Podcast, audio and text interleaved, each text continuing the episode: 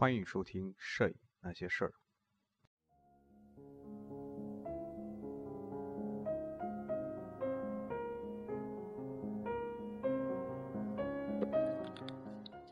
这期我们继续世界摄影史第一章：早期技术、视野、使用者（一八三九至一八七五年）。小标题：纸基照片的发展。除了清晰度不高以外，另一个困扰卡罗法摄影师的问题是照片的质量、色调的不匀，以及更令人担心的褪色与变色趋势。对商业公司来说，简直就如同噩梦一般。此外，即便是令人满意的颜纸照片，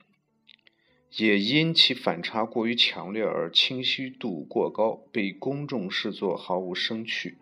由于这一问题被认为与纸张制造有关，有人提出用一种含有蛋白和感光银盐的乳剂涂在纸基表面。以阻止影像渗入纸张结构中。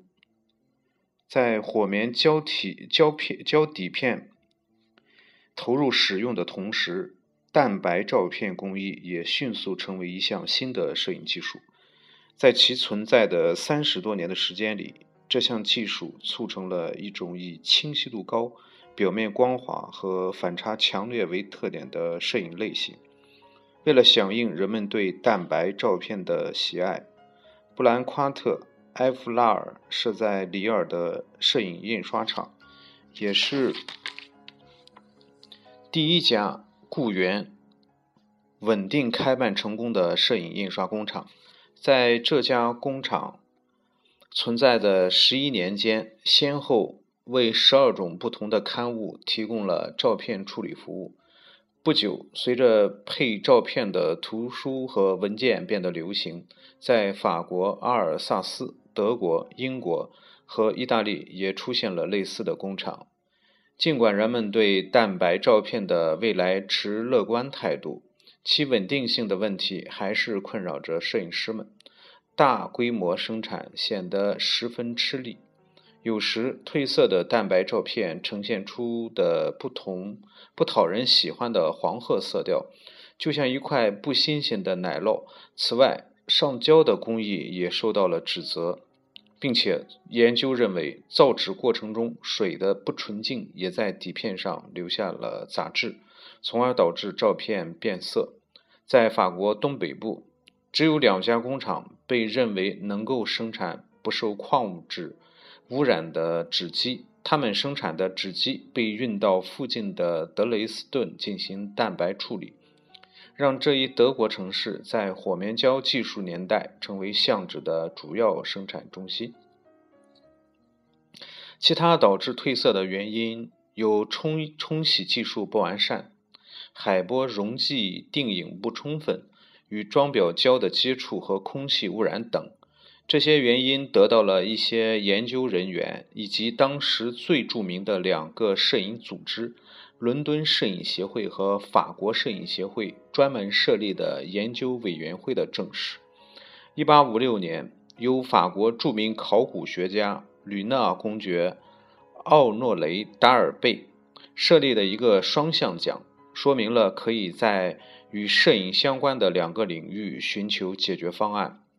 在贡献出了大量光化学工艺和一项能真正永久保存化学印刷品的小发明后，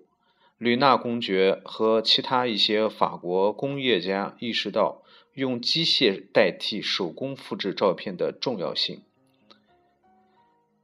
同时，获得两个获得这两个奖项的是法国知名化学家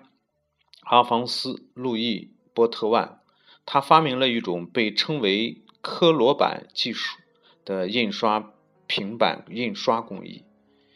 见技术简史第二部分，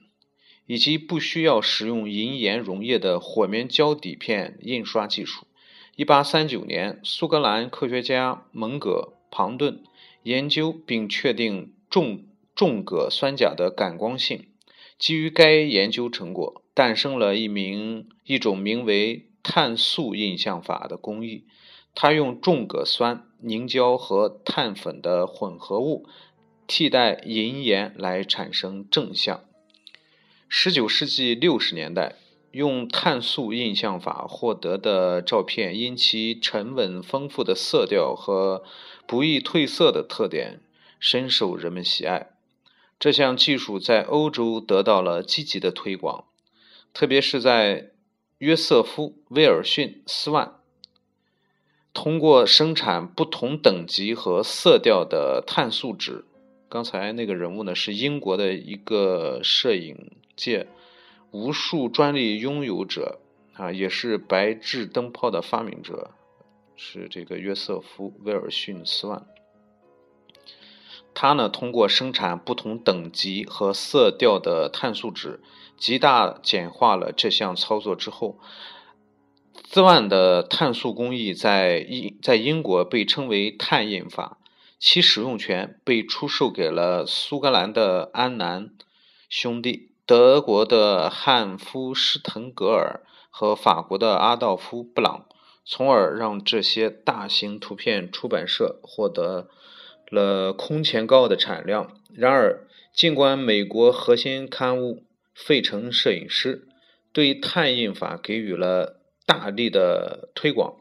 美国人对这项技术并没有产生更大的兴趣，其原因可能是美国已经致力于开发一种金属板，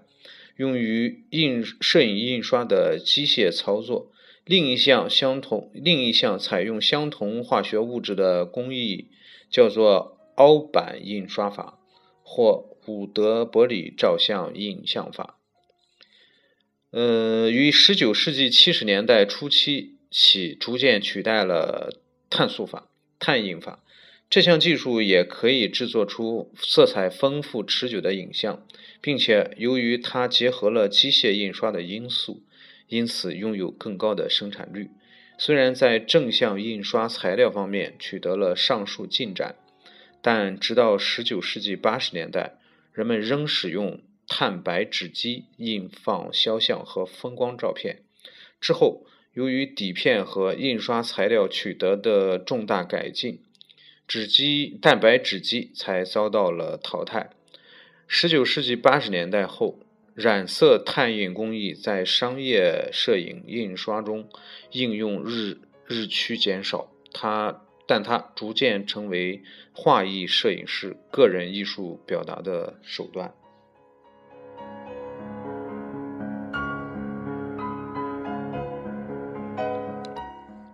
小标题：立体照片与立体镜。摄影发展初期最后一个决定性的因素，成就了这一媒介令人难以置信的普及，这就是立体照片和立体镜的发明，一种寓摄影技术于娱乐的图片和装置。立体照片是将同一个场景的两幅几乎。一样的影像并排置于一个坚硬的支撑物上，通过一个双目镜观看，在视觉中形成一种拥有景深的影幻象。这种照片在十九世纪末吸引了大量的观众。早些时候，呃，曾有人用达盖尔法照片来制作这一效果，但由于金属表面的反光对影像造成干扰。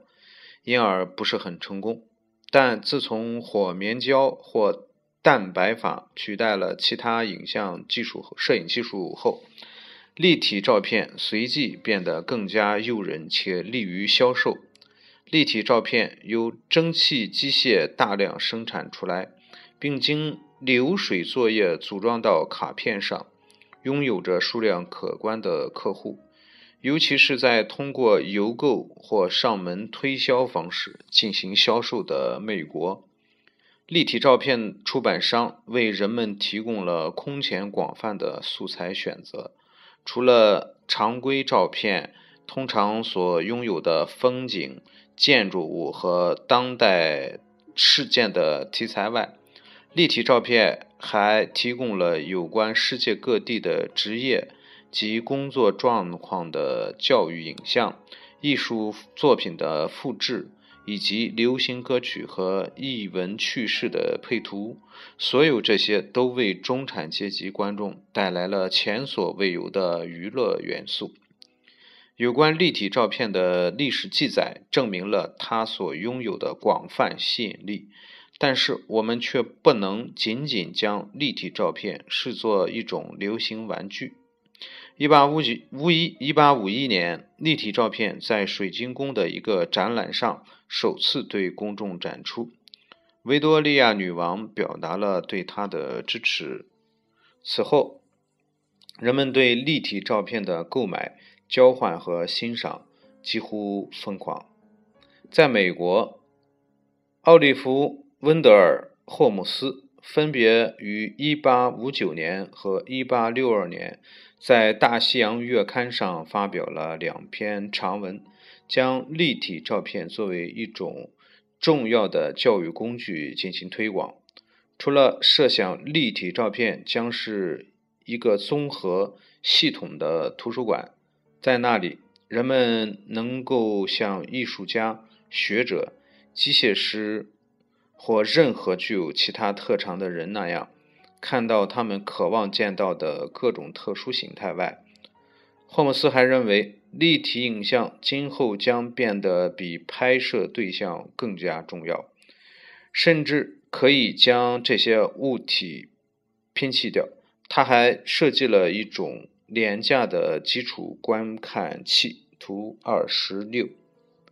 可以让没有设备的普通人也能享受到立体照片。带来的教义，在19世纪下半叶，立体摄影扮演了类似今天电视机的角色，为人们带来娱乐、教育、宣传、精神提升和美学给养。就像电视一样，它是一种观者的活动，让人们被动接受信息，而不是主动认知。很长一段时间。立体照片被当作家庭愉快的消遣，它对19世纪人们的态度和观点产生的影响，最终演变为一项严肃探讨的课题。回首19世纪上半叶的摄影发展，显而易见的是，摄影的时代已经到来，工业化和教育的普及。大大增加了对题材更广的图片资料的需求，而这样的需求只有照片能够满足。除了本章提到的人物以外，还有一些未曾提及的个人也在尝试利用光线制作制造影像。随着摄影技术在伦敦和巴黎成功登场，在欧洲其他地区和美国。人们便迅速接纳了这项新技术，并希望借助拓展摄影技术的各种可能性来创造财富或改善生活。在尼埃普斯成功拍摄出第一张照片之后的二十五年间，很多主要的技术难题都得到了解决，确保了对达盖尔式摄影法和照片的商业开发。开发活动主要集中在两个领域：肖像和风光出版，形成了拥有自己组织结构和出版物的摄影行业。摄影爱好者用这种技术记录日常生活和表达个人情绪，平面艺术家则逐渐将摄影当作记录事物外观的必要工具，乃至观察客观现实的不同途径。在后面的章节中，你将了解到划分业余与专业、艺术与商业、记录与个人表达的传统分界，在摄影发展的初期是非常模糊、模糊的。而随着照片影响力及其应用范围的扩大，那些的确存在过的界限则变得更加含糊不清。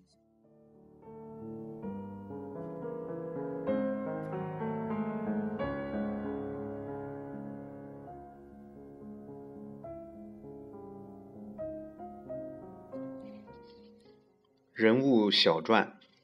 路易、雅克、芒代、达盖尔。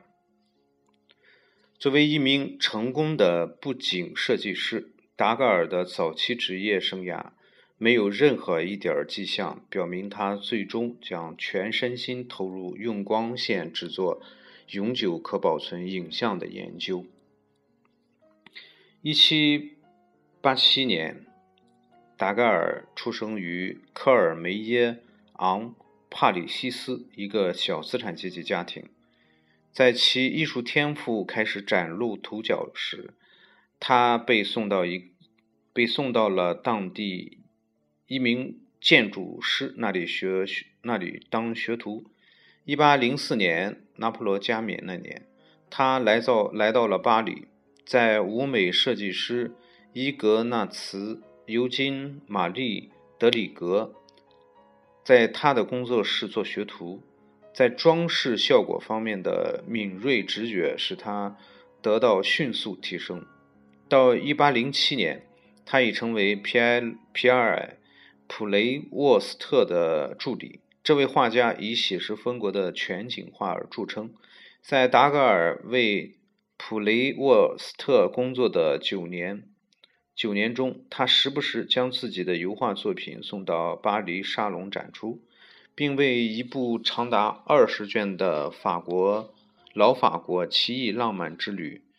画过素描和地貌风光。这本书还收录了杰杰里科、安格尔和沃内特等画家的作品。一八一六年，达盖尔出众的技艺和想象力得到了承认。他与巴黎一家一一家有名的小剧场签订了合约，成为了一名舞台设计师。三年之后，他开始为歌剧设计舞台。剧场的观众大都来自新的城市中产阶级，他们喜欢逼真的表演和浪漫主义的内容。一八二一年，达盖尔又开始了一项新的娱乐项目的推广，那就是透视画馆。他确信这一大型魔幻般的视觉艺术一定能够吸引公众。透视画馆一八二二年七月开张，上演了一部由达盖尔绘制的以假乱真般的再现萨尔嫩峡谷的风光片，其中的。坎特伯雷大教堂圣三小小堂的内部，由其画师同伴查尔查尔斯·玛丽·布顿绘制。通过灯光控制，不仅从场景从宁静的一天转入暴风骤雨的之中，在取得令人震撼的效果同时，也让人感受到了所绘风光的凄凉。尽管因1830年政治风波而稍有停滞，透视画馆一直为观众带来浪漫主题的演出，直到1839年被一场大火彻底毁坏。为了在大型幕布上创作出透视效果，达盖尔有时也会在画架上绘制同样的主体。达盖尔使用了这一行业传统工具箱——镜箱。由至于从什么时候起，达盖尔开始考虑如何永久保存透明玻璃上的影像，人们已无从知晓了。但从1842年起，他便频繁地光顾谢瓦利埃兄弟的商店，他俩是巴黎有名的光学仪器制造商。通过谢瓦利埃兄弟的引荐，达盖尔认识了尼普斯尼埃普尼埃普斯。先是由尼埃普斯一同改进了他的技术，并最终发明了达盖尔式摄影法。在法国政府购得此项技术之后，达盖尔只是偶尔向人们展示其方法。并涉足了集装、提供相机和使用说明的生意。在完善这项技术方面，他远不如其他人积极。他更喜欢为自己位于马恩河畔布里的布里住的所创作的风光效果，还在当地一所教堂的圣坛之后绘制了一幅大型错觉画。尽管在布里斯不在布里期间，他制作了少量关于家庭与风景的达盖尔达盖尔法照片，但从1839年起，直至1851年去世，达盖尔既无任何新发明，也没有在艺术上取得新的进展。总的来看，达盖尔在摄影这一媒介上的贡献，反映出他对深受艺术训练。的影响，并拥有并拥有创作既富既富画意又栩栩如生场景的实验。现存他最早的金属版印象，是一八三七年拍摄的一组石膏面目面具景物，图二十七，表现了主题令浪漫派艺术家感到亲切。达盖尔也时不时回归这一主题。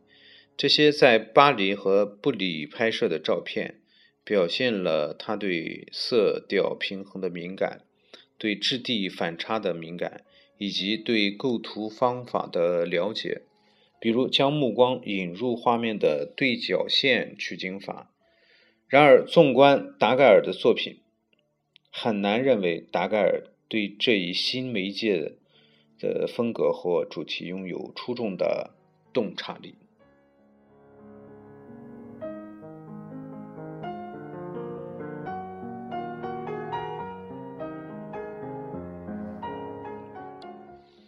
人物小传：威廉·亨利·福克斯·塔尔伯特。作为启蒙运动的后继者，塔尔伯特对实际应用和科学理论都很关注，并将自己对知识的兴趣和商业尝试结合到了一起。由于拥有贵族的背景和家族成员的支持，并且掌握着拉拉科克修道院这一赚钱的地产。他始终保持浓厚的兴趣，并最终取得成功。除发明了第一个利用光线复制影像的系统外，他还设想了摄影技术的多种应用途，这些真的在日后得到了应用。他曾预言说，科学与艺术的结合将促进二的二者的发展。一八零零年。在他父亲去世后不久，塔尔伯特出生了。在哈罗和剑桥接受教育的塔尔伯特，饱学了好几个领域的科学知识。尽管当时英国大学的科学科学教育还不完善，塔尔伯特还是在数学和光学方面打下了良好的基础。这两门学科也为他一生的兴趣奠定了根基。为了提高自己的科学修养，塔尔伯特一直密切关注着国内外一些科学家的工作成果。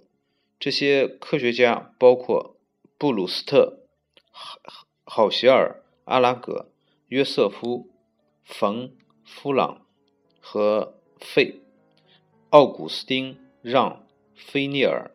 十九世纪三四十年代，他为了求学，几乎每年都要出国。一八三九年，事态的发展迫使塔尔伯特加快了他从一八三四年起就开始的摄影研究。之前，他一直致力于在感光材料材料上呈现出影像，而这一这时起，他将该项研究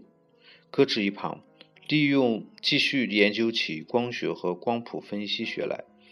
为了确立自己的技术优势。塔尔伯特在法国、在英国、在皇家学院展出了他的他于1835年分别用直接接触、直接接触法印制和用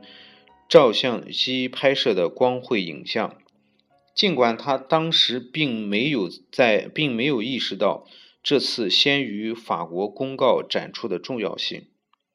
与达盖尔式摄影法所拍摄的影像相比，塔尔伯特的作品拥有更丰富的细节，并且曝光时间也更短。加之塔尔伯特意识到他的技术具备更大的潜力，促使使便促使自己继续开展实验。不久之后就获得了更为完善的复正法印处理工艺。他把这一方法称为卡罗式摄影法。那么这个名字呢是源于法源于希腊语，意思呢是美丽的。一八四一年为这项技术申请了专利。与达格尔不同的是，塔尔伯特没有停止对这项技术的改进，他不断扩大其应用范围，通过各种照相工艺丰富照片复制的实用方法。与此同时，他还拍摄了约六百张照片，涉及风俗、风光、市井和肖像等多种主题。十九世纪五十年代，在遭遇专利。专利权保护的官司败诉后，他重新收拾起了理论理论数学和语言学的研究，对亚述研究产生了兴趣，为解读亚述人的器形文字做出的大量贡献。一八七七年，塔尔伯特去世之后，在很长一段时间里，这位了不起。但或许又有些不那么专注的学者，成为成就一直不为人所重视，而事实上，他就各种科学专题撰写了七本书，发表了五十多篇论文，拥有十二项重要的技术专利，甚至翻阅了翻译了八本亚述语文文献，当然还有他。所发明且至今仍在使用的照片制作工艺。